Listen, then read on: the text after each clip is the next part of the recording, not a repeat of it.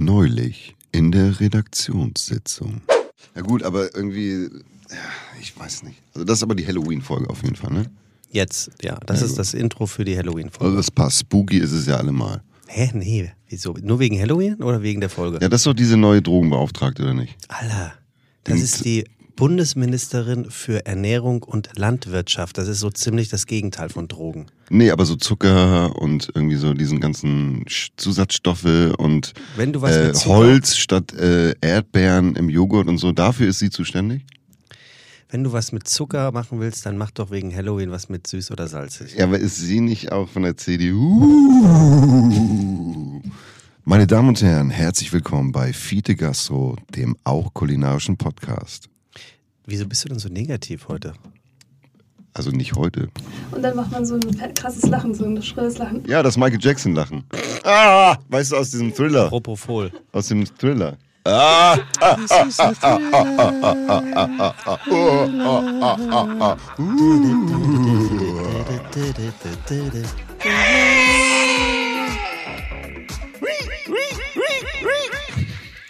Tim. Einfach mal durchatmen aber wirklich, du hast den Bimbam baumeln lassen und jetzt einfach mal durchatmen. Wahnsinn, du. Ich bin, ich bin, ich bin wirklich in sehr vielen Dingen brillant, ne? Aber weißt du, wo ich richtig gut drin bin? Im Nix tun. Im Urlaub machen. Ja. Weil, da muss ich, ich weiß immer, man braucht auch Talent dafür, ne? Aber boah, bin ich für Urlaub gemacht.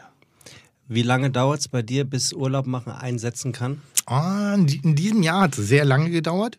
Ähm, also bis ich wirklich so anfing, gänzlich zu genießen und, und so frei und mich an, an, an Dingen nicht zu stören oder so. Diesmal schon zehn Tage. Oh. Acht, neun, Wow. zehn Tage, aber ich habe auch echt geackert wie eine Hafenruhe. Also war jetzt wirklich die letzten zwei Jahre extrem unterwegs und natürlich auch extrem öffentlich unterwegs. Und auch wenn ich eben nicht öffentlich bin, bin ich öffentlich. Und das heißt, so diese kleinen mentalen Pausen, die ein jeder braucht, äh, äh, die waren zum Schluss nicht mehr ganz so gegeben. Plus Kreativität, plus Wirtschaftlichkeit, plus äh, äh, ja, ich, dich musste ich auch noch aushalten. Dann, Mich? Ja, dann gibt es jetzt an, als wäre ich dabei gewesen im Urlaub. Nee, Ach, du meinst vorher, vor dem Urlaub? Vorher, Ach so, vorher. Ich, ich bin ein Teil davon, dass du urlaubreif warst. Das ist doch geil. Würde ich schon sagen, Finde ja. ich gut. Würde ich schon sagen. Das finde ich richtig gut. Naja, und dann haben wir ja auch viele tolle neue Dinge gemacht. Wir haben wieder natürlich gastronomisch wieder toll geliefert. Äh, Ich habe schöne Sendungen gemacht. Wir haben den Podcast neu gemacht irgendwie. Und das ist natürlich, ich bin ja jemand, obwohl ich sehr voll von mir selbst bin, reflektiere ich ständig. Und ich habe gerade heute in einer, einer Zeitung gelesen, dass ein, ein, ein, ein nicht Taylor Swift, äh, irgendeine eine, eine, eine Sängerin ein bestimmtes Syndrom hat, an dem sie sehr leidet, dass sie nie richtig wirklich weiß, warum sie gut ist oder warum es gut ist, was sie macht. Und das habe ich auch ein bisschen in mir. Sowas wie geringes Selbstwertgefühl oder Selbstvertrauen in sich? Nee, gar nicht. Einfach, einfach eine, eine, eine ich glaube, eine ganz gesunde Selbsteinschätzung. Das ist, ja, es macht es besonders, dass man es selber macht, aber es hat auch sehr oft mit Zufällen und glücklichen, richtigen Entscheidungen zu tun.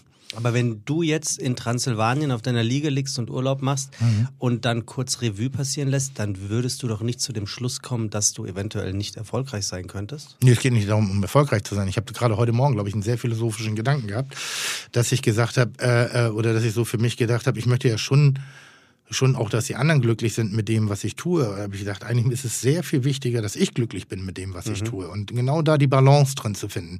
Das ist, glaube ich, eine riesen Herausforderung für, ich will nicht sagen, dass ich ein Borderliner bin oder alle Leute, die in der Öffentlichkeit stehen, die ein Borderliner sind, aber wir haben schon oft eine große Ambivalenz in uns drin. Das heißt, wir machen viel für den Applaus und wenn er dann kommt, ist er uns manchmal auch unangenehm. Kennt man ja oft äh, extrovertiert wie Sau vor der Kamera und auf der Bühne und sehr introvertiert, sobald das äh, Licht aus ist. Robbie Williams hat da mal ein wirklich gutes Buch drüber geschrieben, wie es dem eigentlich geht. Weil man, man, ich glaube, man denkt sich gar nicht, dass auch ein, bleiben wir bei Robbie Williams, einen Tag haben kann, wo er sagt, scheiße, ich habe heute keinen Bock zu arbeiten, aber er muss vor 80.000 auftreten. Ja, genau. Kann man sich gar nicht vorstellen. Ja. Und dann lässt du Kraft. Also das Ja. sind die Momente, Okay. hat, hat jeder, jeder. Das ist, als wenn du jeden Freitagabend bloß sieben Tage die Woche in die Disco gehst und halt immer Tops One äh, herausgeputzt sein möchtest. Und dann hast du auf einmal einen Pickel auf der Stirn. Dann willst du eben einfach nicht im Rampenlicht stehen und musst es dann aber trotzdem in dem Moment tun. Und wenn da die Momente zu häufig werden, glaube ich, verliert man sehr viel Kraft. Also auch Kraft, die nicht so schnell wieder aufzufüllen ist. Da bin ich jetzt weit von entfernt gerade. Äh, aber ich glaube schon, dass es auch was damit zu tun hatte, zum Beispiel als ich vor diversen, also mehr als eine Dekade her, hatte ich ja mal sowas wie einen Burnout, obwohl ich das Wort nicht mag, aber ich hatte auf jeden Fall eine, eine Krise. Ähm, wo das schon sehr viel damit zu tun hatte, dass ich eben zu oft performt habe, obwohl ich eigentlich innerlich gar nicht mehr in der Lage dazu Mhm. war. Also es ist ein bisschen so dieses Ding vom traurigen Clown auch ein bisschen. Mhm. Dieses, dieses, da ist, das sind schon echt manche krasse Momente und es ist unfassbar schwer und ähm, das klingt, wenn ich jetzt so drüber rede, als ob ich eine Krise hätte, aber habe ich gar nicht. Ich habe nur ein Bewusstsein darüber, eben diesen Spagat immer zu gehen, diesen Spagat aus Müll runterbringen und äh, Chapeau, Chapeau, äh, ich möchte gerne ein Foto mit Ihnen haben. Erkennst du Kollegen oder Kolleginnen, äh, wo du sagen könntest, ei, ei, ei, der oder die ist jetzt kurz davor, das, das merke ich? Ich weiß nicht, ob es wirklich stimmt, aber ähm, ich, ich komme, ich bin ja ein Jahrgang 70er und äh, ähm, meine ersten schwulen Freunde haben immer gesagt, dass sie so, ein- so ein Schwulenradar haben. Dass die so ein, dass sie sich einfach blind erkennen, egal wie, ob sie da schon draußen sind mit oder nicht, aber dass sie da so ein gewisses Gespür haben. Und zu der Phase, zu der Zeit, als ich mich, äh, äh, als ich an die Rekonvaleszenzzeit, sagt man das so? Genau so sagt ja, man das. äh, äh, hatte und ähm, sozusagen schon wieder auf dem Weg nach oben war, habe ich einen, einen fast nahezu röntgenartigen Blick für Menschen gehabt, die ähnlich strukturiert Extrem waren oder die die, die vielleicht sich an einer Grenze befinden, wo sie selber noch nicht mehr wissen, dass sie die schon längst überschritten haben. Also dann sieht man was, dann sieht man ganz deutlich. Und inzwischen mh, glaube ich auch, es erkennen zu können an bestimmten Fragestellungen. Okay. So, also das ist dann so dieses, ähm, ich, ich, ich, man hat immer fast das Gefühl, sie stellen eine Frage stellvertretend für einen imaginären Freund, um Ja. eine Antwort Ja, für ihr ja, eigenes. Leben zu kriegen. Und äh, dann, dann klingeln bei mir immer alle Alarmglocken. Aber du hast Oder Teng- wenn jemand sagt immer alles richtig, Richtig gut und, aber auf eine läuft. Art und Weise, weil ich sage sehr oft alles richtig gut und meine das auch so. Aber dann merkst du bei einigen, und wenn, wenn, wenn derjenige dann nicht nur sagt, alles richtig gut, sondern dann dieses richtig gut auch noch versucht mit Argumenten zu stützen. Mhm. Das ist zum Beispiel oft ein Signal. Also wenn er sagt, toll, alles großartig und Laden und super und Geschäft und, und dies und das und jenes und weil wir sind doch alle Zweifel, also jeder von uns. Nur weil wir jetzt hin und wieder mal auf der Hör zu sind, äh, heißt das ja nicht, dass wir nicht an uns zweifeln. Es ist auch gar nicht so einfach für viele Leute auf die Frage, wie geht's dir, auch mal zu antworten, wenn es einem nicht so gut geht. Also ehrlich zu antworten, zu sagen, nö, ich habe heute einen schlechten Tag oder sonst was. Also Ja, das, ist, das, das liegt aber daran, dass man den Zuhörer sozusagen oder demjenigen, der die Frage stellt, in eine komische Situation bringt. Soll er sagen, ach so? Soll er sagen, ach Mensch, das tut mir leid? Oder soll er dir eine Antwort geben auf das? Und man, derjenige weiß es in dem Moment nicht. Und äh, dieses, ein, ein mir geht's gut? Ach so. Das ist ja schön. So, dann, da- das ist ein angenehmeres Schön, das Gesprächsende, als äh, mir geht's nicht so gut und du sagst, ach, das ist aber schade.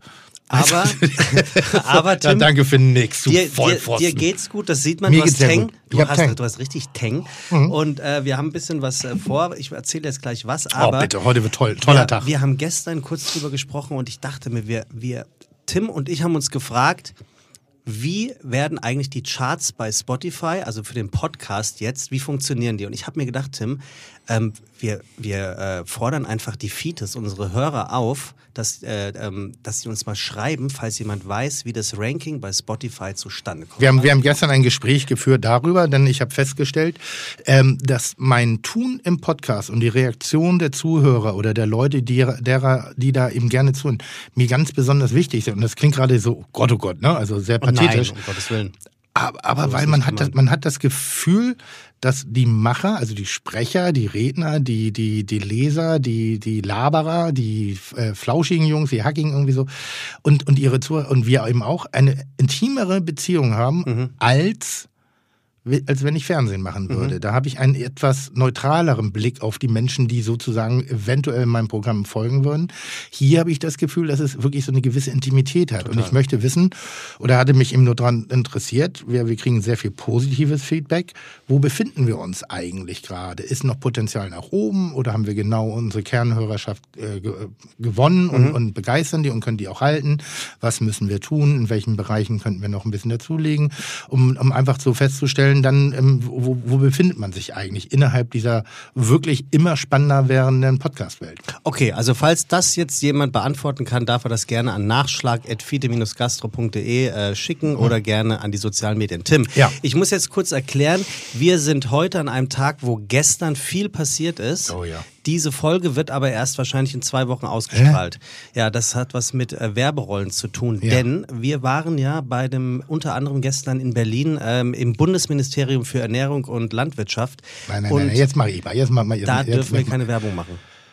Ach, darf man nicht. Nein. Okay, das verstehe ich. Das kann ich aber auch gut nachvollziehen. Das äh, macht. Also, wir sind heute gestern oder gestern heute oder sind wir, Wir in sind zwei Wochen morgen? Nee, ja, äh, also ganz ehrlich sind wir Also wir tun nicht so, als ob wir heute heute sind und auch gestern heute als heute aus. Genau. Okay, also wir sind schon ehrlich. Ja, wir sind, wir sind wirklich ehrlich. Also, wir werden ein Teil des heutigen Podcastes, der heute von euch, liebe Hörer, gehört wird, ähm, haben wir gestern aufgezeichnet. Genau. Das war ganz besonderen Umständen gegenüber geschuldet, dass der Gast, von dem ich in diesem Falle eben auch wusste, äh, räumlich und sagen. lokal sehr stark gebunden ist Mhm. und vor allen Dingen zeitlich extrem angebunden ist und für mich ein, ein Riesengeschenk, was glaube ich auch so ein bisschen der Wertigkeit des Podcasts teilweise, wir reden viel Blödsinn, aber wir reden auch manchmal echt äh, ganz intelligente Sachen, entspricht. Vor allem die Gäste. Unsere Bundesministerin Ja. für Landwirtschaft und Ernährung Genau. war zu Gast bei Fite Gastro und wir konnten einen kurzen, kleinen, sehr intensiven, sehr,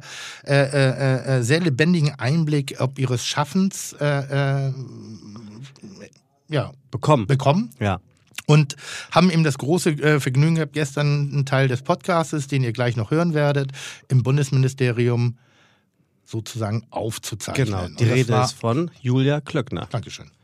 Und du bist aber nicht nur dahin gegangen, äh, um dort einen Podcast aufzunehmen, sondern du bist dorthin gegangen, um auch was mitzunehmen. Ja, was denn nochmal? Und äh, Tim ist nämlich gestern ausgezeichnet worden, eben in diesem Bundesministerium für Ernährung und Wissenschaft mit einer äh, Medaille, die sogenannte Professor Niklas Medaille Ja.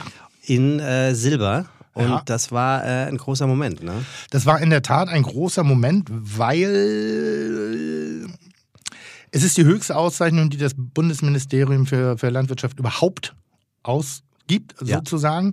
Und sie ist ein, eine Anerkennung für die Verdienste, die man rund um die Welt von eben entweder landwirtschaftlicher Produktion, Innovation oder eben auch Vermitteln von Fachwissen im Thema Ernährung äh, äh, sich erarbeitet hat. Und das freut mich natürlich sehr, weil ich bin ich würde sagen, über die Maßen hinaus bekannt auch manchmal für mein etwas rustikaleres Auftreten, wobei ich eben auch im, immer versuche, eben Leute für das, was ich tue und das, wovon ich Ahnung habe, auch zu begeistern und sie auf die Reise mitzunehmen. Und das wurde dort sehr wertgeschätzt. Ich mache sehr viele Dinge außerhalb der öffentlichen Wahrnehmung, gerade was auch soziale Komponenten äh, angeht und eben Nachwuchsförderung und Bildung mit, mit Kindern, Schulkindern, Kindergärten, Gärten, Gärtnern, äh, Kindergarten, Gärtnern, Kindergarten, Kindern, äh, äh, weil es mir eben ganz wichtig ist, dass wir einen, einen, einen freudvollen Umgang auch in Zukunft weiterhin mit äh, äh, handwerklich toll produzierten Lebensmitteln haben.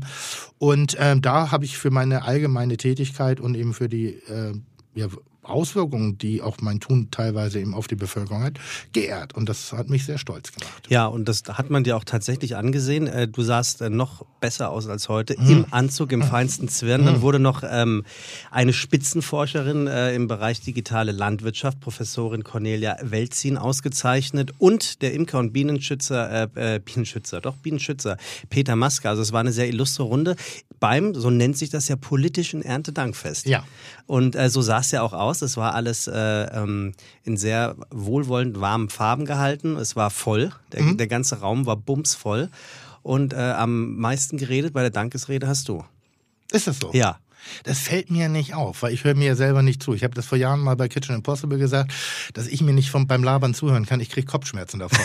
also habe ich eine Taktik entwickelt, einfach so in so interne äh, Ohrstöpsel zu haben. Und, und, Ja. und ich höre eure Worte, aber meine nicht mehr. Also das ist jedenfalls äh, der Gast, äh, den wir gleich dann in dieser Folge hören. Aber vorher, da eine Auszeichnung nicht genug, gab es noch etwas in Hamburg. Äh, Ich habe die Presseinformation, Tim, ich lese jetzt einfach mal vor. Tim Melzer ist neuer Ehrenalster Schleusenwärter. Ja. Da die Freie und Hansestadt Hamburg keine Orden vergibt, hat sich die Kongregation der Alster Schleusenwärter SC zum Ziel gesetzt, herausragende Persönlichkeiten, die im weitesten Sinne die Schleusen für die Hansestadt öffnen, auszuzeichnen. In diesem Jahr fiel die Wahl auf den bekanntesten deutschen Starkoch und Gastronom Tim Melzer, der durch Sendungen wie Schmeckt nicht, gibt's nicht oder aktuell mit der Show Kitchen Impossible ein Millionenpublikum erreicht. Daneben betreibt er in Hamburg beliebte Restaurants wie die Bullerei oder die Gute Botschaft und seine Kochbücher wie Born to Cook, Heimat und Neue Heimat sind Bestseller. Tim Melzer, so das Komitee, hat als Hamburger Koch, Unternehmer und Buchautor die Schleusen für die Hansestadt weit geöffnet. Ähm, ich muss sagen, dass ich, als ich die Anfrage oder die, die, die Ernennung sozusagen bekommen habe, äh, dass, man da, dass man mir diesen Preis überreichen möchte, ich wirklich ein bisschen eng bei den Augen wurde, mhm. weil das, das bedeutet mir wirklich sehr, sehr, sehr, sehr viel. In der, in der äh, Pressemitteilung steht ja schon geschrieben, dass der Hamburger an und für sich keine Orden verteilt und eigentlich genau. aus auch keine Orden annimmt. Ähm, nichtsdestotrotz äh, eine öffentliche Wertschätzung hin und wieder auch gegeben sein kann, ob der Menschen, die sich in der Hanse alt verdient gemacht haben, das sind natürlich sehr viel mehr als, als jetzt nur Menschen wie ich. Ähm, sonst, es könnte sehr viele tausende Menschen treffen, die eben sehr engagiert sich in, in, Hamburg bewegen. Was mich aber an diesem Preis eben sehr, sehr stolz macht, ist auch die illustre äh, Schar derer, die den Preis bereits bekommen haben, ja. in der ich mich da bewegen darf. Das hat angefangen, die, die allererste Medaille wurde an Freddy Quinn verliehen. Ähm, dann waren natürlich weitere Menschen dabei, wie äh, Jan Fedder. Das macht mich richtig stolz, weil Janni und ich sind wirklich dick befreundet mhm. und das ist so ein bisschen, also dadurch sind wir so ein bisschen dichter, noch dichter aneinander gerückt. Uwe Seeler natürlich, allerdings auch die Familie Otto, äh, äh, ganz viele Leute, die sich auch sozial engagiert haben. Sandra Völker ist damals als Schwimmweltmann, Rolf Zukowski. Ja, habe ich gesehen. Rolf Zukowski. Geiler Typ und aber eben auch Siegfried Lenz. Ja. Und ähm, dieser Preis ist wirklich, glaube ich, eine Anerkennung die, die, ich weiß gar nicht, wie man die richtig greifen soll, weil es ist eben, wir öffnen die Schleusen für Hamburg. Es soll heißen, äh, wir sind in der Lage, durch unser Tun äh, Menschen dazu bewegen, eventuell sich in der Stadt aufzuhalten, zu bewegen oder eben ihre Zeit hier zu verbringen. Und deshalb war mir ganz wichtig, dass ich den Preis nicht persönlich bekommen habe, sondern stellvertretend eigentlich für alle Gastronomen. Das war mir wirklich wichtig. Das ist nicht pseudo-bescheiden, mhm. ich meine das, weil ich finde, dass durch die Ernennung und die Anerkennung des Preises an des an den Fernsehkoch oder Gastronom Tim Melzer stellvertretend alle Gastronomen in Hamburg eigentlich gewürdigt werden okay. und werden mhm. einfach mal eben auch auf das Podest gehoben, auf das sie auch zurecht gehören, nämlich in eine wirklich gesellschaftliche Wahrnehmung, ähm, weil wir nicht aber nur unfassbar viel für das Bruttosozialprodukt äh, äh, beitragen der Hansestadt. Wir sind nicht nur ein richtiger Wirtschaftsfaktor und beschäftigen sehr viele Tausende von Menschen, sondern wir begeistern eben auch, wir schaffen eine Erinnerung in den Menschen, die diese Stadt besuchen. Und ein Restaurantbesuch gehört äh, so selbstverständlich dazu wie ein Besuch im Miniaturwunderland oder in der Elbphilharmonie oder meinetwegen auch in der äh, Flora oder in ähnlichen Dingen. Mhm. Irgendwie so. Ähm, die gehen jetzt nicht alle bei mir essen, aber sie gehen mindestens einmal irgendwo essen und wir sind sozusagen auch eine essbare Visitenkarte der Stadt. Und inzwischen haben sich ganze Länder das auf die Fahne geschrieben. Als Beispiel sei da hier nur mal Dänemark genannt irgendwie oder ganz Skandinavien, mhm. die es ja wirklich schaffen, einen, einen Foodtourismus zu entwickeln und über eine kulinarische Brillanz äh, äh, sich sozusagen auch wieder auf die Weltkarte zurückzubringen. Und das äh, äh, ähm, ist eine Rolle, die, die Gastro der Gastronomie in Deutschland noch nicht so ganz bei zugetraut wird. Da gibt es sehr viele Diskussionen, die in meinen Augen manchmal zu harsch geführt werden, warum eben so viel wenig Spitzenköche eine, eine, eine öffentliche Anerkennung auch im Rahmen von Wertschätzung oder Preisen in Anführungszeichen oder eben Auszeichnungen bekommt. Und deshalb ist dieser Alster Ehrenschleusenwärter Preis für mich ein Stellvertreterpreis, den ich sehr gerne für alle Gastronomen in Hamburg angenommen habe. Klingt blöd, Na, aber ich meine das wirklich so. Soll noch mal einer sagen, du seist nicht bescheiden. Und es war eine schöne, eine schöne Veranstaltung. Ich fand das so putzig. Ah, wenn einer mal sagt, ich bin, hau ich dem in die Fresse. Aber, aber, aber, aber direkt in die Schnauze. Fresse halten, hau ich Fresse in die kriegen, mal sagen jetzt. Jedenfalls äh, die Laudatio, ja. die auf dich gehalten wurde, die war wirklich schön. Und ich mhm. fand, der schönste Teil war, als äh, der Laudator sagte, macht Tim Melzer jetzt auch ähm, Fiete Gastro den auch kulinarischen Podstars. Podstars. Hat er gesagt, ja, ne? War das, ja, war das ja. nicht süß irgendwie? Naja, also jedenfalls, das bedeutet, äh, wenn ihr Tim sehen könnt, dass er, er sitzt heute ein bisschen höher. Das liegt daran, dass er ein bisschen schwebt mit zwei Auszeichnungen an der Tasche. Da kann man das auch mal. Ich will nicht sagen, dass ich dadurch so seriös, so ein bisschen seriöser geworden bin, aber Altersweiser vielleicht ich sag mal so, das ist ein Applaus, der mir sehr gut gefallen hat. Und ja. da, da bin ich jetzt gar nicht mehr bescheiden, sondern wo ich halt denke, ach man, das ist schon geil, wenn du so ein bisschen, ich, hab, ich alber ja immer so rum, dass, dass, dass ich bin ja, ich habe mal die Geschichte erzählt von Pinneberg. Pinneberg, ich bin ja Pinneberger. Echt? Das, Eigentlich. das weiß keiner. Ja. Und Pinneberg hat man eine Image-Kampagne gestartet, weil sie weg von diesem prolligen Image wollten, das Ja. die Pinneberger ja auch teilweise zu, äh, in Hamburg haben. So, und damit wollten sie mit vielen äh, bekannten Persönlichkeiten aus der Öffentlichkeit arbeiten. Und äh, ähm, mein Management hat das mitbekommen und hat gesagt, naja, einer der bekanntesten Söhne der Stadt bin ja sozusagen ich. Also rief er da an und hat gefragt, ob nicht eventuell auch mit mir gearbeitet werden wollte und so, weil waren so die Brote waren dabei und noch ein paar andere tolle Leute. Und es gab so ein leichtes Schweigen auf der anderen Seite der Leitung. Und dann, äh, dann hieß es irgendwie so, Herr Wirtz, ähm, der Inhalt der Kampagne ist ja weg von diesem prolligen Image zu kommen. Da kann uns der Melzer leider nicht Wirklich? bei helfen. Ja. Ist das schön. da habe ich eigentlich so, mein Herz äh, wurde in zwei Stücke zerrissen irgendwie so, aber mein Traum ist immer noch in so einer Neubausiedlung äh, irgendeine Sackgassenstraße nach mir benannt zu haben. Aber das hast du, kann man gestern, sagtest du erst, wenn man äh, abgelebt hat, ne? Ich habe das mal gehört. Ich glaube, du musst fünf Jahre tot sein. Ist das so? Ja. Ah, verdammt. Ja. Na gut. Also dann wird das hoffentlich noch sehr lange dauern. Aber nochmal diese, dieser, der, dieser Preis der, der Alster-Schleusenwärter ist die höchste zivile äh, äh, Auszeichnung, die du in Hamburg bekommen kannst. Ähm, das äh, macht mich wirklich verdammt stolz. Und ich bin sehr, sehr und stolz, demütig stolz, dankbar stolz. Ganz toll.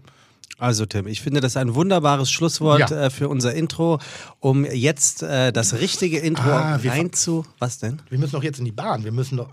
Ja, ja, wir gehen, wir, gehen jetzt gleich in die Bahn. Wobei, ey, ganz ehrlich, ich, ich finde es so scheiße, dass du mich so auszählst, dass ich Bahnfahren gut finde und dass ich bestimmte Ey, Jungs. Bahnmodelle geil finde. Mädels. Wirklich. Äh, ich, ich, ich höre ja inzwischen auch, äh, das mag ich auch an unseren Zuhörern, dass sie sich inzwischen auch teilweise schützend vor dich stellen, wenn ich mal wieder auf die rummacke, wegen misslungener äh, äh, Gags oder ähn, ähnlichem Dinge.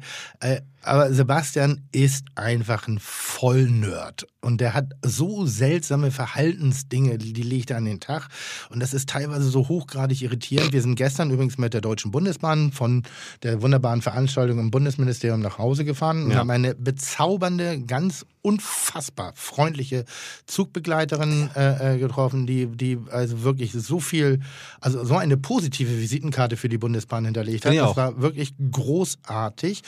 Und ähm, jeder, der uns beide kennt, weiß, dass wir halt auch schnell in die Plauderei kamen. Und auf einmal fing Sebastian äh, davon zu schwärmen, welche, welches Modell der ICE, in Vier. welcher Generation, 4. aufgrund von welcher Tatsache, weil es irgendein ein Dach oben drin gibt. Äh, Nee, ich könnte jetzt tausend. Das fängt schon damit an, dass die, Sitz, äh, dass die Sitznummern Digga, digital in der Kopfstütze sind. Du hast ein ganz neues Führerhaus. Das Lichtdesign äh, Design ist ein ganz anderes. Ist schon geil. Digga, du, du hast dich gefreut, als der Bahn, äh, als die Bahn Dammtor einfuhr. Du hast gesagt, oh toll, ein neuer ICE. Und ich dachte, Alter, was ist denn bei dir kaputt? Und dann hast du mit der Bahnbegleiterin gefachsimpelt. Und Das war geil, ne? Und das war wirklich so, äh, hatte eine ganz schräge Nummer. Also, ich sag, ja. Also ich, ich, ich kann Also, wenn ich dich jetzt zu Hause besuchen würde und du würdest die Tür von innen sozusagen kurz abschließen, ich würde nervös werden. Meine Tür ist nicht abschließbar, die geht äh, wie die ICE 4 Tür auf. Pff, tsch. Hast du dir einbauen lassen? Hab ich einbauen lassen, Wir da haben uns ein bisschen rein. reingesteigert, wie du, wie du in deiner kleinen Miniatureisenbahn zu Hause mit nacktem Unterkörper und, und so einer Ballon mit mit, Unterkörper, mit so einer Jim-Knopf-Trillerpfeife da zu Hause den Verkehr selber regeln. Tim, tu mir jetzt den Gefallen, drück Und den, den Knopf mal schön fürs in den Intro. Wir was? drücken das Intro und Wo denn? genau jetzt. Herzlich willkommen bei Fiete Gastro, der auch kulinarische Podcast mit Tim Melzer und Sebastian Merget.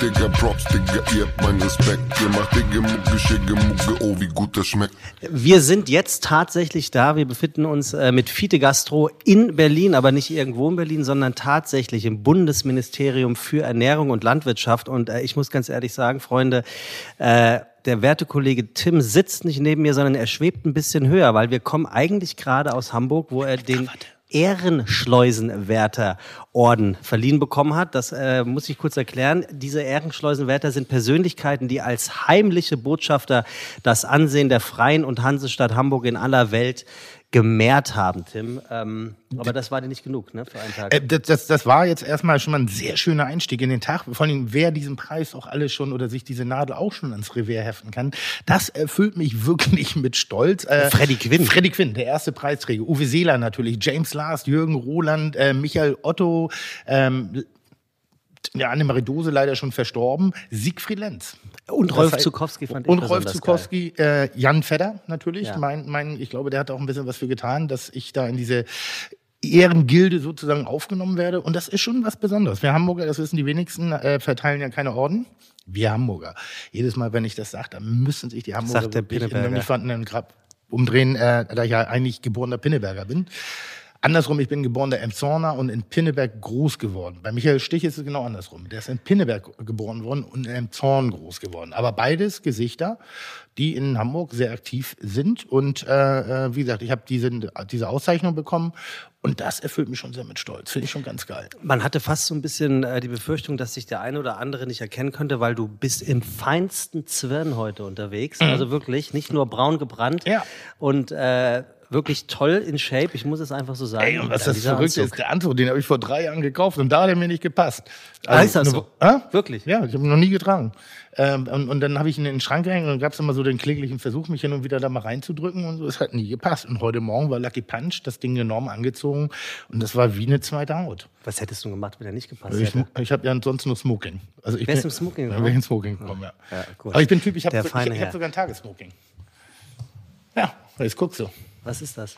Ich weiß nicht, ich habe es gekauft. Und dann hat er gesagt, das ist Tagessmoking. Also ein Smoking mit einem äh, anderen Revers, glaube ich. Das Revers ist rund und hat nicht so dieses hoch äh, äh, Revers, was so ein bisschen pinguinartig auseinandergeht, sondern es ist ein bisschen slimmer, also ein bisschen dünner und ist dann so rund auslaufen. Und dann hast du so ein Tagessmoking für ähm, Cocktailpartys.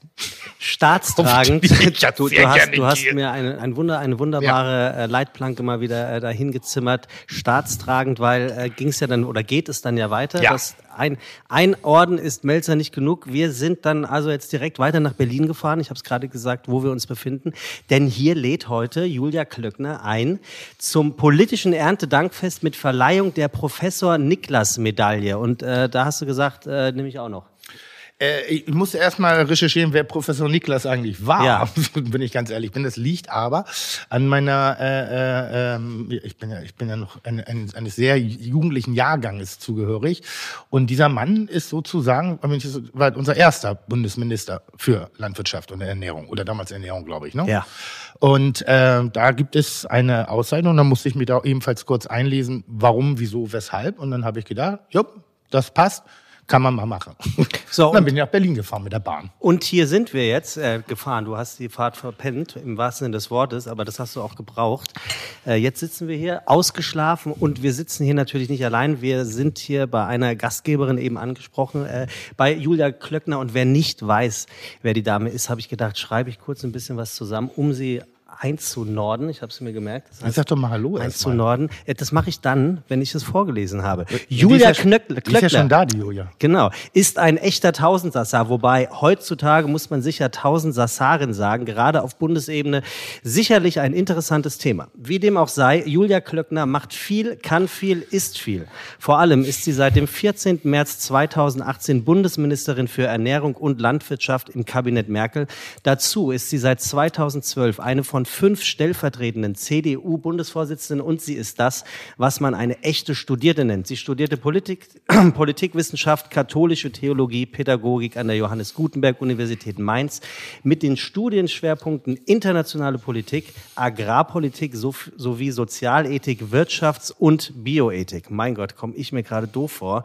Apropos ist viel. Die Bundesministerin äh, Ministerin für Ernährung und Landwirtschaft hospitierte auch mal beim SWR-Fernsehen, Okay, absolvierte ein journalistisches Volontariat beim auf Wein- und Getränkepublikationen spezialisierten Meininger Verlag und war Redakteurin bei der Weinwelt sowie Chefredakteurin des Sommelier-Magazins. Na denn, Prost. Möchte man den aktuellsten Clou von Julia Klöckner in einem Satz beschreiben, würde er in etwa so gehen. Esst mehr grünes A und weniger rotes E. Denn folgt man beim Einkaufen künftig dem Nutri-Score, einer Art Lebensmittelstempel, ist das mit dem gesünder Ernähren gar nicht mehr so schwer. Und wer ist diejenige, die sich dafür ausgesprochen hat? Ganz genau, die Dame. Wir halten also fest, die Bundesministerin für Ernährung und Landwirtschaft ist wirklich viel. Genau wie Tim, der ist auch viel am liebsten in seinem Restaurant. Und damit herzlich willkommen zu Fide Gastro, dem auch kulinarischen Podcast mit einem doppelt ausgezeichneten Tim Melzer und vor allem unserer Gastgeberin für heute, Julia Klöckner. So, was für eine Einleitung. Und wenn man da jetzt die Augen schließt und deiner Beschreibung zuhört, dann würde man ja erstmal so, es klingt schon echt durch irgendwie, ne? Tja. Ethik, Politik, äh, Landwirtschaft, also das ist alles, was da studiert worden ist. Und dann sitzt man dieser Dame gegenüber und ist ein wenig ähm, wirklich überrascht, ob dieser Frische, ob dieser Strahlens. Mit die Schminke geht viel. Na, aber wirklich, das ist ja, äh, gerade wenn man ihre Vorgänger sich anguckt, irgendwie da, da war schon viel Graues bei, würde ich mal sagen. Gerade Ja, was die waren ja auch ein bisschen älter, lieber Tim. Und äh, ja, ganz so frisch bin ich jetzt auch nicht mehr. Jahrgang 72, Ja, also du- 1900. Ja, Entschuldigung. Und äh, erstmal willkommen. Freue mich sehr, dass ihr heute hier seid. Ja. In unserem Bundesministerium für Ernährung und Landwirtschaft, Fischerei. Dafür sind wir auch zuständig. Muss ja einen Hamburger interessieren. Gerade gestern aktiv gewesen. Genau, Schon gehört? Fischfangquote. Äh, Wir sind auch zuständig für die Wälder, für den Forst, für Biodiversität, für Tiere, für alles Mögliche. Und natürlich auch fürs Essen. So, zwei Dinge, kurze Erklärung. Ähm, wir kennen uns schon länger. äh, Ja, als wir ähm, jung waren. Als wir, äh, was, an mir ist die Zeit nicht spurlos vorbeigegangen. Äh, bei dir könnte man einfach Time Warp machen und sich direkt wieder zurück. Wir haben uns kennengelernt auf dem 50. Geburtstag von Johann Lafer. Genau, auf dem Schiff. Und haben dort einen, einen, einen sehr schönen, fröhlichen und auch ansatzweise feuchten äh, äh, Tag miteinander verbringen dürfen. Nicht nur wir beide, sondern es war eine sehr illustre Gesellschaft. War eine gute Runde. Da waren tolle Köche dabei, tolle Gäste, viele Freunde von Johann natürlich. Und wir haben uns kennengelernt. Zu dem Zeitpunkt warst du aber natürlich noch nicht im Ministerium, aber deshalb duzt sich un- unsere Ministerin. Weil das ist ja schon dicke Hose. Ministerin ist schon, äh, schon, da ist normalerweise feinster Zwirn angesagt und Protokoll. Gibt es Protokoll, wenn man ihn Es gibt eine Protokollabteilung bei uns, Ja. aber ansonsten ist das hier sehr gelassen. Was könnte ich jetzt wirklich falsch machen zu Beginn? Ich wüsste jetzt nichts, also mitteleuropäische Verhaltensweisen hast du drauf, bist ordentlich angezogen, aber jeder darf rumlaufen, wie er will hier. das Nein, sieht also man ja falsch auch machen. an, deinen- Leuten. da. Ja, ich ja, war die sind bisher auch ganz hier alle- normale Leute. Ich habe Krawatte an und die laufen, laufen hier so flunzig rum. Hey, ich habe dich erst gar nicht erkannt mit der Krawatte. Aber ich dachte, gut wo aus, ist ne? der Tim? Aber es sieht schon stark aus. Der- Musst du wieder zurückgeben? Oder? Ha? Nee, nee, ist meiner. Nee, ist dir. Das ist wirklich meiner. Ja, ja, ja, ja. Das ist, und, und ich krieg sogar, das, und das ist einer der wenigen Anzüge, wo ich Ja. den Sakko, wo ich das Sitzen. wo ich sogar das ja, toll. Und das ist schon geil. Toll. So. Also wer heute Ja. einen Preis bekommt, die Professor Niklas-Medaille, Ja. der geht schon in die Geschichtsbücher des äh, Bundeslandwirtschaftsministeriums ein. Das ist sehr schön. Äh, Sag doch mal, was, was, was hat es damit auf sich, bevor wir auf dich zu Also erstmal das Thema der Niklas-Medaille. Hm? Damals war das ähm, Bundesagrarministerium, hatte eine Aufgabe, da ging es um den Hunger zu vermeiden. Da ging es darum, hat Deutschland, hat die deutsche Bevölkerung genügend zu essen nach dem Krieg? Und es ging darum, dass äh, ähm, für die wachsende Bevölkerung und für den Wohlstand ähm, auch sichere Ernten da waren. Heute haben wir ja ganz andere Herausforderungen. Heute geht es um die Fragestellung, ist die Landwirtschaft äh, vorbereitet für die Zukunft? Da geht es um Umwelt- und Klimaschutz, da geht es um Nachhaltigkeit in der Produktion.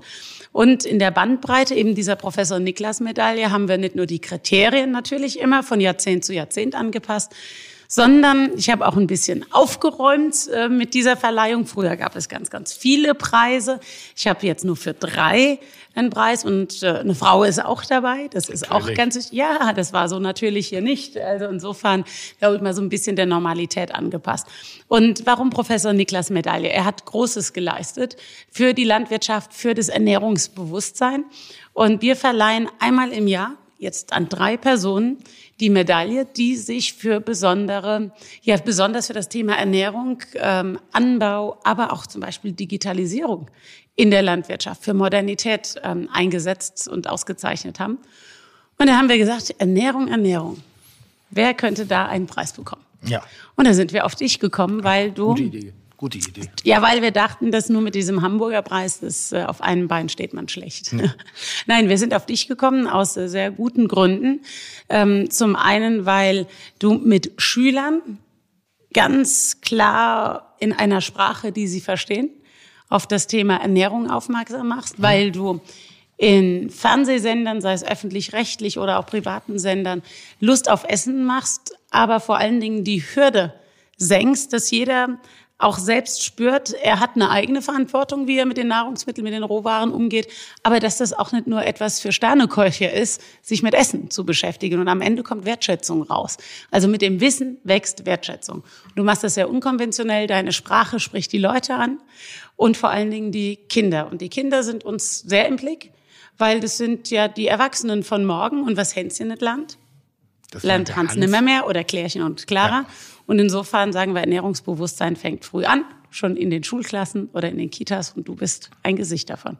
Also eine, ich finde es eine sehr schöne Begründung, weil schlussendlich ist es auch genau das, was ich machen will. Ich will Bewusstsein schaffen, nicht mehr und nicht weniger. Aufklärung äh, und die Menschen in den Bereich der, der Eigenverantwortung reinbringen und nicht immer nur andere äh, den, den Zeigefinger auf andere äh, zeigen, wenn mal Dinge nicht korrekt laufen, sondern dass an jeder in unserer, in unserer Form als Teil der Gesellschaft auch seinen Teil dazu beiträgt, wie Dinge sich halt entwickeln könnten Mhm. und wie sich teilweise auch eben entwickelt haben und dass man dem eben nicht einfach nur sich ergeben muss, sondern dass man äh, an jeder wirklich die Möglichkeiten hat, seinen Teil dazu beizutragen, dass wir da in eine etwas positivere Zukunft äh, hineingucken und wir nicht immer nur warten und zurücklegen, dass irgendjemand das für uns regelt. Es sind ja nicht immer nur die anderen. Also ich habe natürlich auch mit Eltern zu tun, die sagen, die Industrie ist schuld und die Schule müsste doch. Also ja, jeder hat seinen Anteil, aber als allererstes lernen Kinder Essgewohnheiten zu Hause. Und es ist auch nicht die Frage, ob ich viel Geld habe oder nicht viel Geld habe, sondern es ist die Frage, wie gehe ich mit Nahrungsmitteln, was kann ich mit einer Kartoffel machen? Weiß ich überhaupt, was Pastinake ist, was ich aus dem Blumenkohl mache? Meist sind ja die Fertiggerichte, die schon zubereitet oder verpackt sind, viel teurer, geschweige denn gesünder. Äh, das sind sie gar nicht. Und insofern ist es dieses Bewusstsein, wo Nahrungsmittel herkommen, dass sie was wert sind. Wir sind das Land, das sehr viel Lebensmittel wegwirft. Wir geben auch nur neun Prozent unseres Haushaltseinkommens für Nahrungsmittel aus, aber haben tolle, teure Küchen bei uns stehen, wo dann eher billige Rohware zubereitet wird. Und das macht mir schon Sorge. Also ich würde gleich mal intervenieren, weil das ist so diese typische gängige Negativdarstellung, um erstmal ein Problem äh, wahrzunehmen. Und ich finde, ich bin ja so jemand, ich weiß nicht, ob das richtige Wort Nudging ist. Ich versuche das immer sofort Ja. positiv zu verkaufen, also positive Emotionen zu wecken und das Problem gar nicht so groß zu reden, weil ich denke schon, dass wir eigentlich ein Überflussproblem haben und, und eben keine Versorgungslücke wie früher, was Richtig. du ja eben nicht sagte, ums früher, früher ging es wirklich Ja. Sattwerden, um die Versorgung und wir haben jetzt einfach Überflussprobleme und ähm, was mir eben auffällt, für mich ist die eigentliche Problematik, spielt sich gar nicht auf dem Esstisch ab, sondern wirklich in unserem Zivil-Privatverhalten, in unserem Sozialverhalten, dass wir diese 24-7-Welt erreicht haben. Das heißt, zu meinen Zeiten hat der Supermarkt um 14 Uhr am Samstag, das war die lange Öffnungszeit, der hat eigentlich 12.30 Uhr zugemacht, am langen Samstag bis 14 Uhr aufgemacht. Und wer da nicht einkaufen war, hat auch nichts mehr gekriegt. Dann musstest du zum Nachbarn gehen, um dir Zucker zu leihen. So.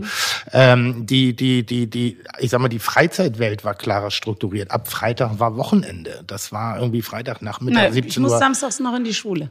Ich auch. Gut, er ist jünger. Okay. Doppel Latein. Das war Le- Oh, das ist hart. Sitze Ja. ich hier mit Lernschwäche am Tisch oder was? Am, am Samstag in die Schule? Samstag, ja, was bist du für ein Jahrgang? 71. Ja, bei uns. Ja, gut. Okay, Ja, aber ich- du, aber bist, du hochbegabt. bist halt da oben. Wo warst du? In Hamburg oder wo in der Schleswig-Holstein. Ja, gut. Was ja äh, bei uns gab's dann samstags. In Rheinland-Pfalz und Also- Hessen, die sind eigentlich auch ganz gut. Also ja. die Jungs, die es bei uns, die, die Jungs und Mädels, die es bei uns nicht an der Schule gepackt haben, die sind nach Hamburg gegangen und haben da den Notendurchschnitt um zwei Punkte nach oben geschraubt. Na, eigentlich war es bei uns beiden Alle so, wir 14 sind deswegen Tage. Samstag, weil wir es unter der Woche nicht gebacken gekriegt haben. Wir mussten einfach mehr lernen. Ja, man, hier Lernschwäche. Ja, ja, genau. Ja, ja, ja, Also von hast, wegen, hast du von völlig Wir haben das ganz klassisch früher Sam Nachsitzen genannt, fürs renitente Aufmucken. Aber wenn wir schon beim Thema äh, Schule sind, ist die Klasse ja nicht weit und es, ihr seid Bundes, also das äh, Bundesministerium ist Kooperationspartner von Klasse Kochen gewesen. Eine sprichwörtliche Fandst du das langweilig, Sendung. was ich gerade erzählt Überhaupt habe? gar nicht. Ich habe nur versucht, irgendwie den Bogen noch zu ein, zwei Themen, weil wir, wir können ja heute nicht so lange. Das weißt Ich du, weiß, ne? ich weiß, aber ich wollte auch das wir Thema nur ganz kurz aufbauen. Ja, bitte mach. Was ich nur sagen wollte, wir haben eben halt das klassische Familienmodell nicht mehr. Was gut so ist, weil wir haben einfach jetzt eben auch, auch sehr viele äh, eigenständige Familienverhältnisse, also der, wo Mann und Frau, Frau und Mann, Mann, Mann, Frau, Frau eben beidseitig wirklich auch ähm, einem Beruf nachgehen, einer Berufung nachgehen. Äh, wir haben dieses klassische Familienkonstrukt einfach nicht mehr, wer- wie, wie es eben früher der Fall gewesen ist. Dadurch hat sich Rhythmus aufgelöst. Wir haben nicht mehr die Gleichmäßigkeit, also sprich Frühstück, Mittagessen, Abendbrot. Und das verursacht relativ viele Probleme in meinen Augen. Und dadurch wird auch das, die, das Wissen über Ernährung und Nahrung und Kochen und Lebensmittel eben nicht mehr so richtig transportiert. Also dadurch habe hab ich mich berufen gefühlt, als Vorbild Jamie Oliver damals genommen, der auch seine Popularität sehr positiv äh, äh auch für Schulwesen eingesetzt hat. Wir hatten damals noch nicht die Ganztagesschulen und wir haben ihm versucht, sozusagen Unterricht, eine Art Freiwilligen, eher so eine, so eine, so eine Erlebnisgruppe Kulinarik zu starten an den Schulen, mussten dafür erstmal äh, Küchenräume, äh, Schulräume zu Küchen umbauen. Das lief unter dem Deckmantel äh, Klasse Kochen. Das haben wir gemeinsam mit dem Bundesministerium, mhm. den Nolte Küchen als Wirtschafts-, also auch Sponsor, muss man mhm. was sagen und der Bertelsmann Stiftung gemeinsam äh, auf die Beine gestellt und haben dann in Gesamtdeutschland äh, schlussendlich doch 70 Schulen mit einer mit einer wirklich äh, hochwertig ausgestatteten Küche auszustatten. Da sind wir auch mal haben unsere genau, Wege sich Gerolstein in der Eifel. Ganz genau, da warst du was? Äh, da war ich hier in diesem Haus im Ministerium äh, parlamentarische Staatssekretärin. Ja, und da bist du mir schon sehr aufgefallen, äh, nicht nur visuell, sondern auch wirklich, dass du eine der wenigen Politikerinnen warst oder Politiker überhaupt, die sich wirklich dafür interessiert haben. Und das ist ja das, das ja. Besondere, wenn du ich komme von der Landwirtschaft. Ja. Wir haben zu Hause gut ein Weingut, aber früher war das schon so, als ich Kind war, ähm, dass wir Obst, Gemüse, alles im Garten hatten. Und das, ähm, das war toll. Also wir Kinder hatten dann auch unseren kleinen Garten und dann konnten wir sehen, wessen Kartoffeln am besten gewachsen sind oder welche Tomaten und dieser Bezug dazu. Das, also das war schon was Wunderbares, auch zu wissen, dass es Jahreszeiten, also anders wahrzunehmen, nicht nur, ob ich Badehose trage oder nicht, sondern mhm. Jahreszeiten eben gibt, äh, die Verschiedenes hervorbringen aus dem Boden, wenn ich ordentlich mit dem Boden umgehe. Und dieses Wissen, das war schon, also als Kinder fand ich das hochspannend, als wir Kinder waren. Und das habe ich auch ein bisschen, muss ich sagen, vermisst oder auch heute vermisse ich es, wo ich in einem ganz anderen beruflichen Rhythmus eben auch bin. Und dann frage ich mich, wie geht es den Kindern, die das eben in der Stadt nicht mitbekommen oder auf dem Dorf auch nicht mitbekommen? Und ähm, insofern glaube ich, ist es wichtig, dass wir das, was sich an Familienstrukturen geändert hat, gar nicht rumlamentieren. Das ist so. Die, die, die Rolle der Frau ist so, wie sie ist. Genau. Und es ist auch gut so. Und jetzt greifen aufgrund des Tagesablaufs immer mehr Leute zu Fertiggerichten. Ja. Das muss man nicht beklagen, aber dann muss man schauen, dass die Fertiggerichte ordentlich sind. Und auf der anderen Seite müssen wir schauen, wenn man immer mehr Zeit auch in der Schule verbringt mit Mittagsverpflegung, dass die Verpflegung ordentlich ist. Richtig. Und da haben wir auch ähm, äh, gegründet eine Schul- und Kita-Vernetzungsstelle, dass mhm. all diejenigen, die fürs Mittagessen zuständig sind, geschult werden nach den Standards äh, der deutschen Ernährungsgesellschaft. Und mhm. seit wir die, die beraten und einen Austausch dort haben, das auch spielerisch machen mit den Schülern, ist das Essen nachweislich nicht teurer, sondern besser geworden. Mhm. Und es geht, wenn man es äh, einfach angeht. Was ist das Geheimnis der Qualitätssteigerung da? Bewusstsein.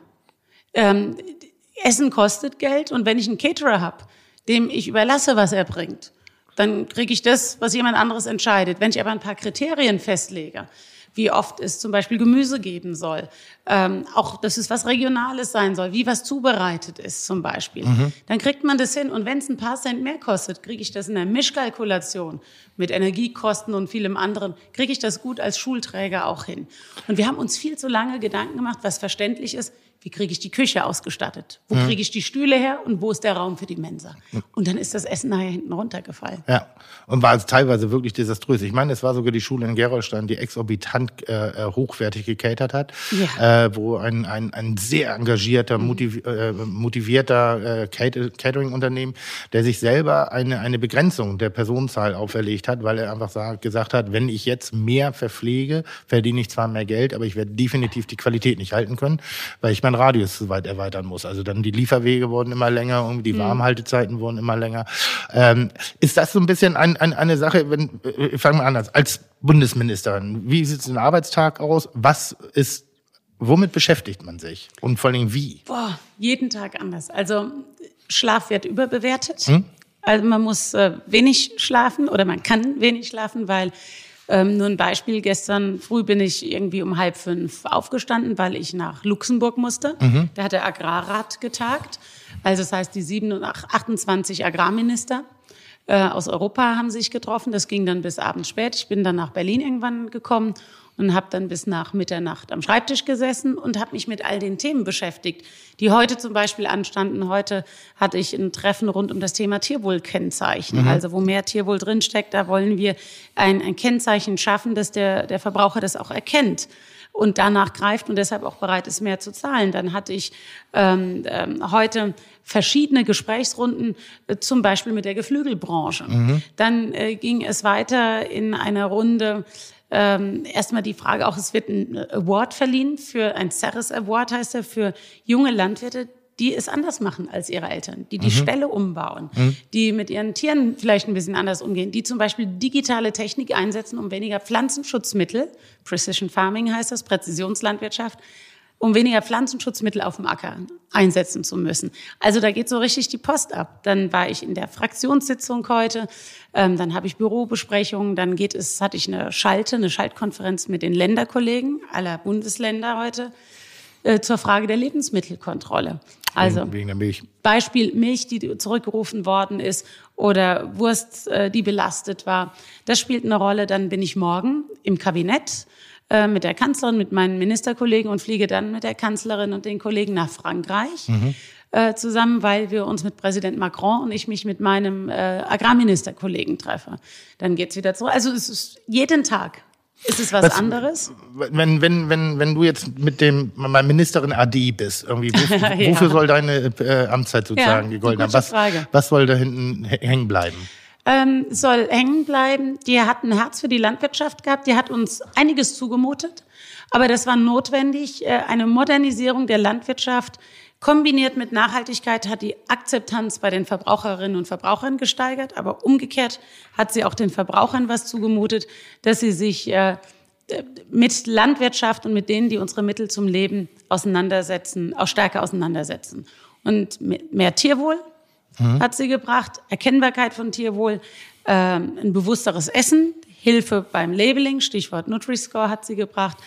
Ähm, sie hat unsere Wälder in einer schwierigen Zeit gemeinsam mit anderen gerettet, denn wir haben wirklich ein großes Problem in den Wäldern und wir haben jetzt ein großes Aufforstungsprogramm gestartet. Mhm. Das sind Themen. Und natürlich, sie hat die Digitalisierung vorangebracht. Und so habe ich dann auch das Ministerium etwas umgebaut, dass wir in der Ernährungskette mit Hilfe der Digitalisierung und auch in der Landwirtschaft ähm, können wir für Sicherheiten und Nachverfolgbarkeiten sorgen. Wir können den Beruf einfacher machen des Landwirts, der sehr schwer ist.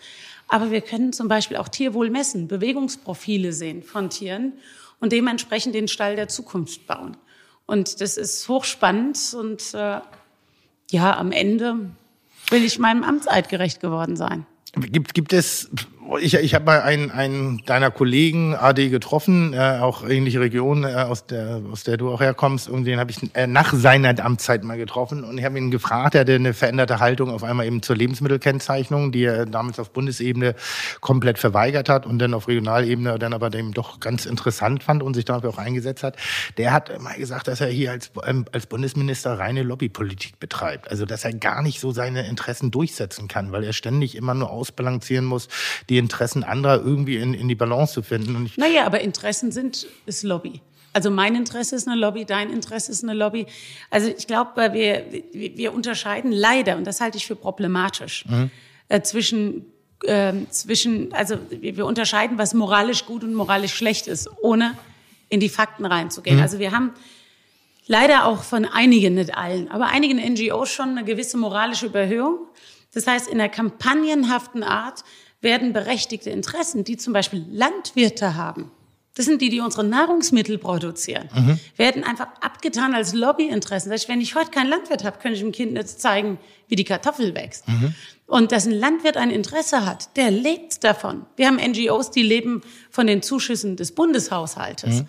Ähm, also insofern, es gibt jeder, der ein Interesse hat, ist in gewisser Weise Lobbyist. Familien sind auch Lobbyisten.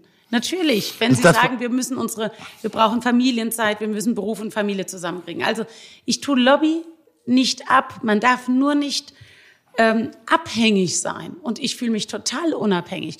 Man, ähm, ich treffe Entscheidungen, die tun allen Seiten weh. Und das ist Demokratie am Ende, dass ich Interessen ausgleichen muss. Denn ich habe äh, meine Amtszeit gesprochen zum Wohle des deutschen Volkes und es gibt nicht den Verbraucher. Es gibt auch nicht den Landwirt, es gibt nicht den Handwerker oder den Journalisten oder den Koch. Mhm. Wenn ich mit zehn Köchen spreche, haben die bestimmt fünf unterschiedliche Schwerpunkte. Ich allein habe ja schon fünf. Du hast schon die Dialektik in dir. Also deshalb meine ich, wir müssen in der Debatte wieder darauf acht geben, dass die Argumente auf dem Tisch liegen. Und von jedem können gute Argumente kommen.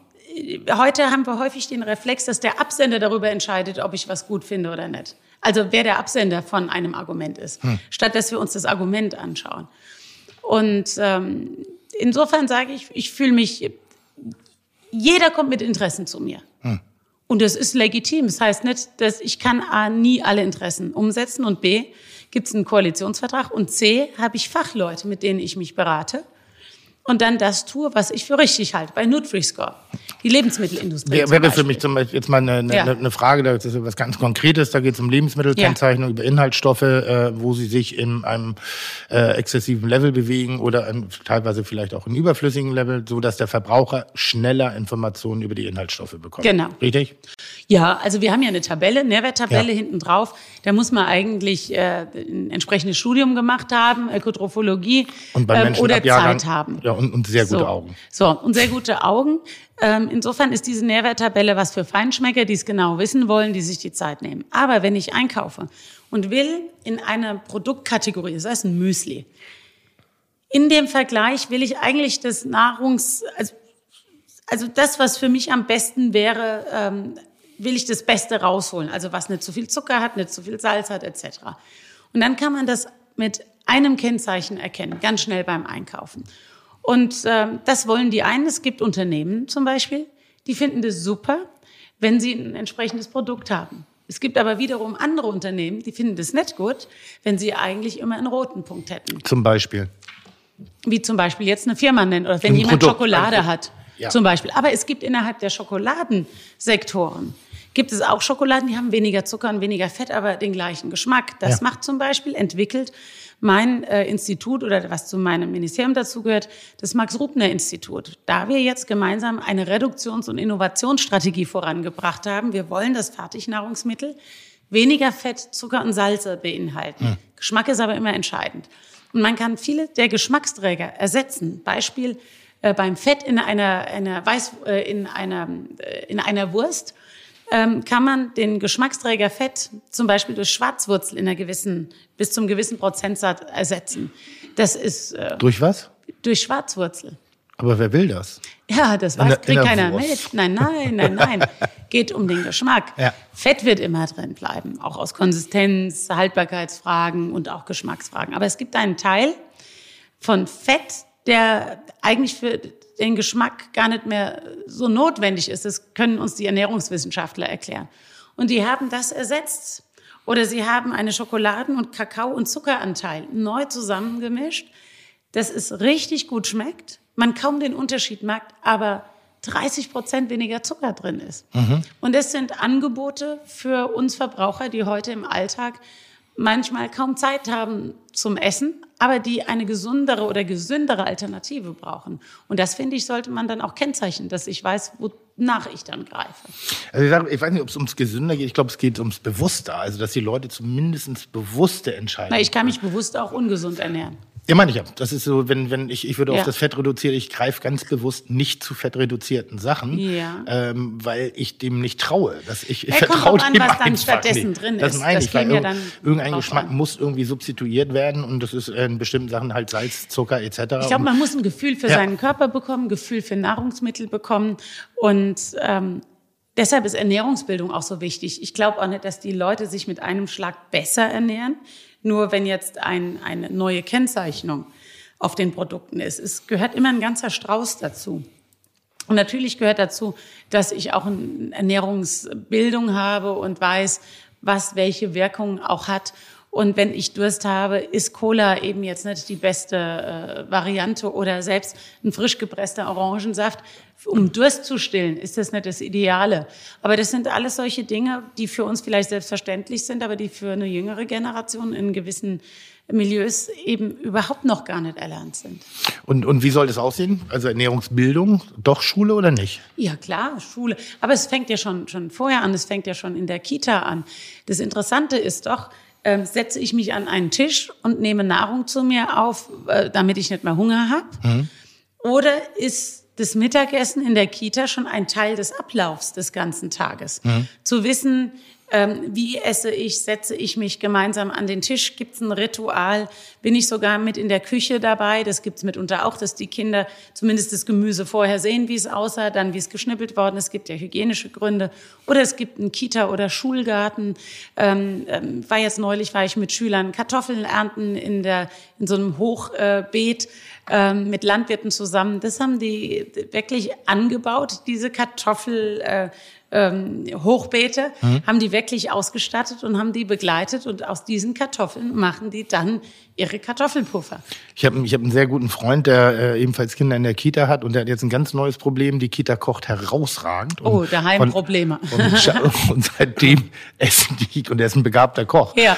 Und seitdem essen die sein Essen nicht mehr. Das heißt, da ist die Qualität wirklich so gut. Na, findet Ja. es ähnlich statt. Es ist ein sehr haptisches Spiel. Ja. Ähm, da werden dann, glaube ich, auch manchmal, das darf man gar nicht, ich nenne ja auch den Namen der Kita gar nicht.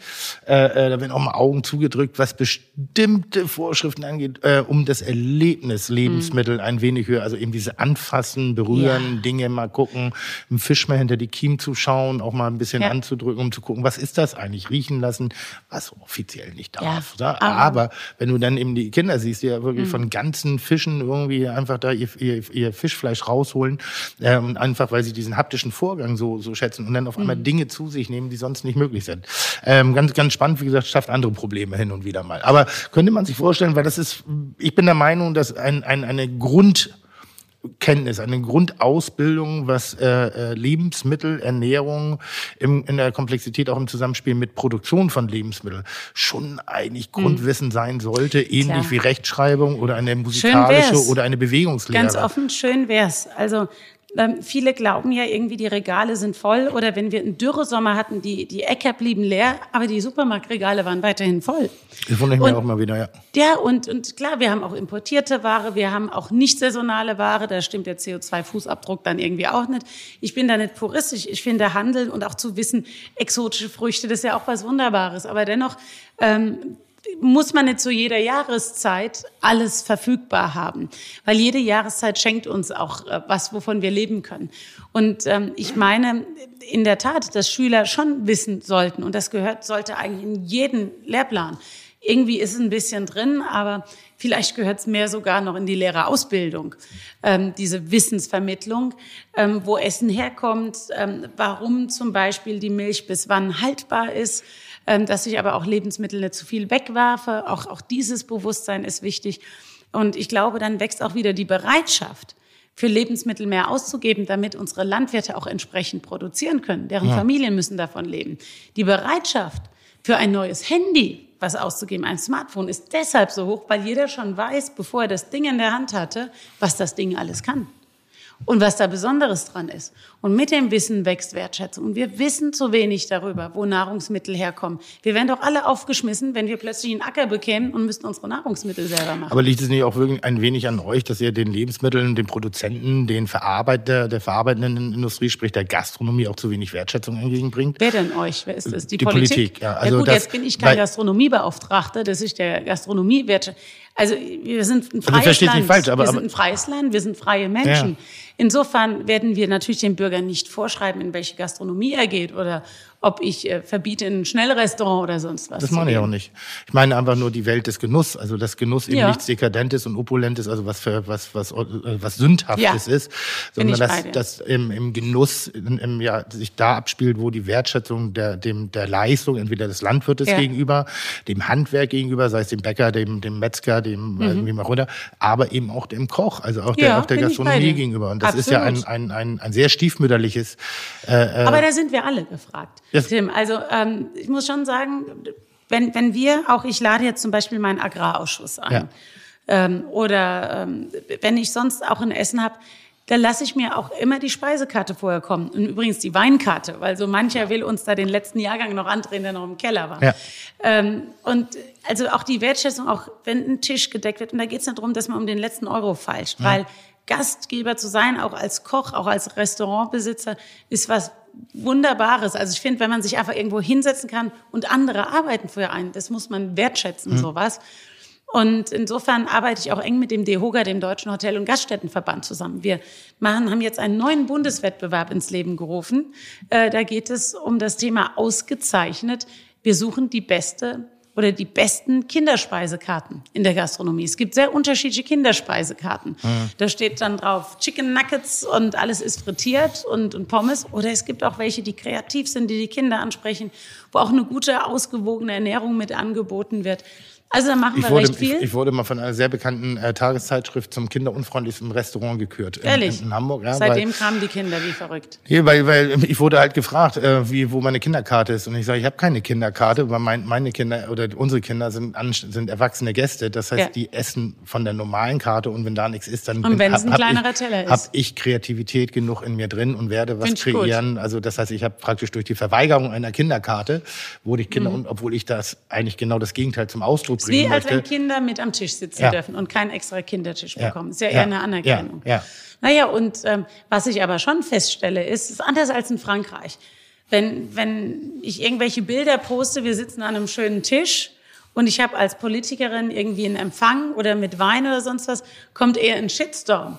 Das sind die Eliten, die da oben und das mit unseren Steuergeldern und selbst Medien machen damit, was Ja, irgendwie schade ist, Ja. gell? weil ähm, bewusst zu genießen äh, hat auch was mit Anerkennung zu tun und auch mit Achtsamkeit zu tun. Und Essen und Trinken sind unsere Grundlage. Und deshalb finde ich Köche, die die Gabe haben wie du, auch noch so reden zu können, die die Gabe haben, ähm, Dinge so rüberbringen zu können. Und mit Kindern, du, du bist ja irgendwie so ein Popstar für viele. Hm. Wirklich so ein Rock'n'Roller, wo sie sagen, also wenn der das sagt, dann ist was dran. Hm. Wenn das die Eltern sagen, ist es langweilig. Und das ist ein Grund, warum wir dich heute auszeichnen. Also das ist ja auch wirklich bei mir so, ich habe ich hab überhaupt keine Haltung in dieser ganzen Thematik. Ich habe Ideen und ich habe Ansätze und Überlegungen und manchmal wundere ich mich über bestimmte Dinge, aber ich habe keine, äh, bei mir gibt es gar keine Fronten, die es irgendwie zu bewegen gilt, sondern ich überlege immer nur, wie kann man dieses Thema, weil alle reden seit zehn Jahren, seitdem ich aktiv bin in der Öffentlichkeit, reden wir eigentlich über dieselben Dinge. Wir reden über, über äh, äh, Lebensmittel, äh, äh, Darstellung, also sprich die Ampel, das hat ein Thema, was da seit Ewigkeiten kreuzt, dass wir uns gesünder, regionaler, dass wir mehr Informationen haben müssen, dass wir Bildung machen müssen. Und es, egal wie viele Wettbewerbe und wie viele Dinge wir da irgendwie noch auf die Straße bringen, so richtig gesellschaftlich kommen wir da nicht rein, weil ich wirklich so denke, dass die manchmal auch vielleicht die falschen Leute sich damit beschäftigen müssen, weil es so, so deren Aufgabe ist, anstatt sich wirklich auch mit den Leuten auseinanderzusetzen. Also ich sag mal, ich glaube, dass gerade in dem Bereich der Kulinarik unfassbar viel Kreativität vorhanden ist. Gerade was jetzt hier auch in Berlin passiert, äh, äh, mit dem Manifest der, der Nova Regio-Bewegung der, des Verbundes auf dem Hofen Sarah Wiener hat neulich ein sehr schönes, äh, äh, wie sagt man, Treffen stattgefunden, um eben Dinge erstmal anzusprechen, gar nicht Lösungen zu finden, sondern überhaupt erstmal so eine gemeinsame Sprache zu entwickeln. Da ist man weit von einer Lösung entfernt. Ich habe gerade einen Zettel bekommen, fünf Minuten. Ich, Musst du los? ich muss los. Achso, Ja. Entschuldigung. Ach so, gut. Dann, Ja, ja, nee, dann machen wir ganz schnell, äh, äh, ich, ich, ich, äh, ohne gleich immer in diesen ganz offiziellen Bereich zu gehen. Und ich finde halt, wenn die Politik ge- generell dem Genuss etwas offener gegenüber wäre und da auch Stand, also jetzt nicht einfach nur technisch reingehen würde, würde das eventuell auch gesellschaftlich andere Wahrnehmungen haben. sodass die Also ich werde meinen. Beitrag leisten. Ich bin mir ganz sicher. Wann haben wir das nächste Mal mehr Zeit? Das war jetzt eine Ich wollte gerade sagen, das kann, kann nur eine Art Intro gewesen sein. Ja. Es ist unglaublich interessant. schön. Ja, super spannend. Meine Super Abschlussfrage an euch, ihr könnt das gerne mit Ja und Nein beantworten. Sind wir denn auf einem guten Weg? Ähm, oder ist es ein richtig steiniger Weg mit ganz viel Arbeit? Weil ähm, es ist ja nicht alles schlecht, sowohl im Nein. Ganz im Gegenteil, das meine ich. Wir sind, also nur Wir sind super auf einem super Weg. Wir leben in einem Land, das so ein großes Angebot Ja. hat und Menschen den Zugang auch zu Genuss ermöglicht, die es vielleicht sonst so gar nicht leisten könnten. Ich war noch vor wenigen Tagen in Äthiopien, da sieht es komplett anders aus. Und ich finde, in Deutschland ähm, schaffen wir es, dass Kinder aus egal welchen Familien immer stärker auch Zugang haben zu geregelten, guten Essen in der Schule und in der Kita. Das ist klasse, aber wir sind nie fertig.